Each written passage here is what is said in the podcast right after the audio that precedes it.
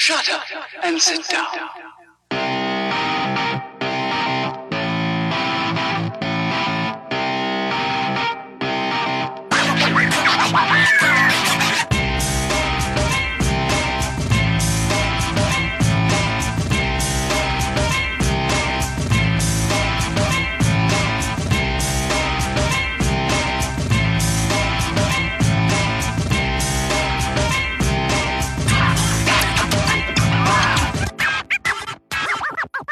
Du hörst den Kondensator, eine Sendung über Neues aus der Podcast-Welt. Ich bin Stefan, schön, dass du zuhörst.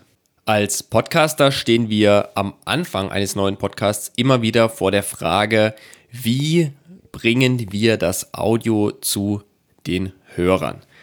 Da gibt es viele Möglichkeiten, das Ganze zu betreiben. Also man kann selber was aufsetzen, zum Beispiel was das Podlove-Projekt macht, indem man dann ein WordPress aufsetzt ähm, und sich ein äh, die Dateien irgendwie auf einen äh, Server lädt und dann darüber ausliefert, alles selber macht. Es gibt ähm, äh, kleinere äh, Projekte wie den Vierz, den man nutzen kann, um ähm, seinen Podcast zu hosten.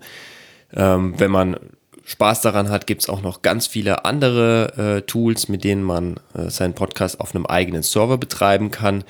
Die Alternative dazu ist, dass man einen Hoster nutzt. Das heißt, äh, man nutzt eine Plattform, wo man sein Audio hochladen kann und die sich dann entsprechend um alles kümmern. Da bezahlt man dann halt ähm, zusätzlich zum Hosting auch noch für den ganzen Service. Das heißt, ähm, für die ganze Software, die die ähm, für einen dann betreiben. Und man hat dann auch ähm, unter Umständen gute Ansprechpartner, also auch einen Support dahinter, ähm, mit dem man sprechen kann, wenn man irgendwas nicht hinbekommt. Die Auswahl an Podcast-Hostern, also an Plattformen, auf die man seinen Podcast hochladen kann, ist mittlerweile sehr groß. Ähm, das sind immer, immer wieder viele neue dazugekommen in den letzten Jahren. Ähm, und ich habe ehrlich gesagt auch schon ein bisschen den Überblick verloren, was es da alles gibt, äh, was die alles können. Wenn ihr also vor der Frage steht, welchen Podcast-Hoster soll ich nutzen, ähm, welcher Podcast-Hoster kann was, äh, was ist mir wichtig, äh, auf was möchte ich achten, dann möchte ich euch gerne einen Artikel empfehlen, beziehungsweise Analy eine Analyse.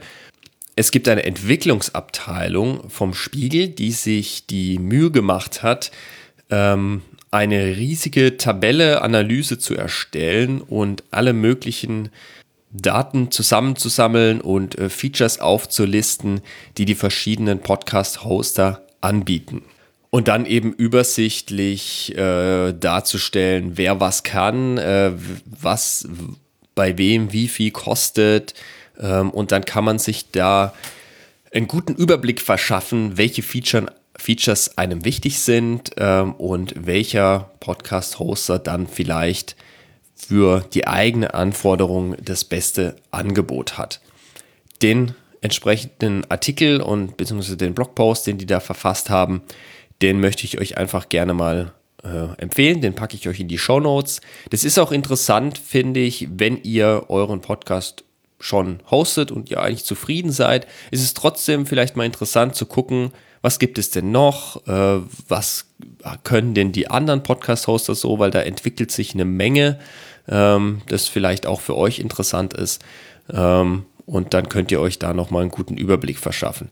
Ich weiß nicht, wie lange das Ganze wirklich aktuell sein wird. Denn der, also der Artikel ist jetzt von, vom 28. Februar 2019. Also falls ihr das in einem Jahr hört oder zwei, Vielleicht ist es nicht mehr ganz so up-to-date, da muss man dann äh, nochmal schauen, ob das alles noch stimmt.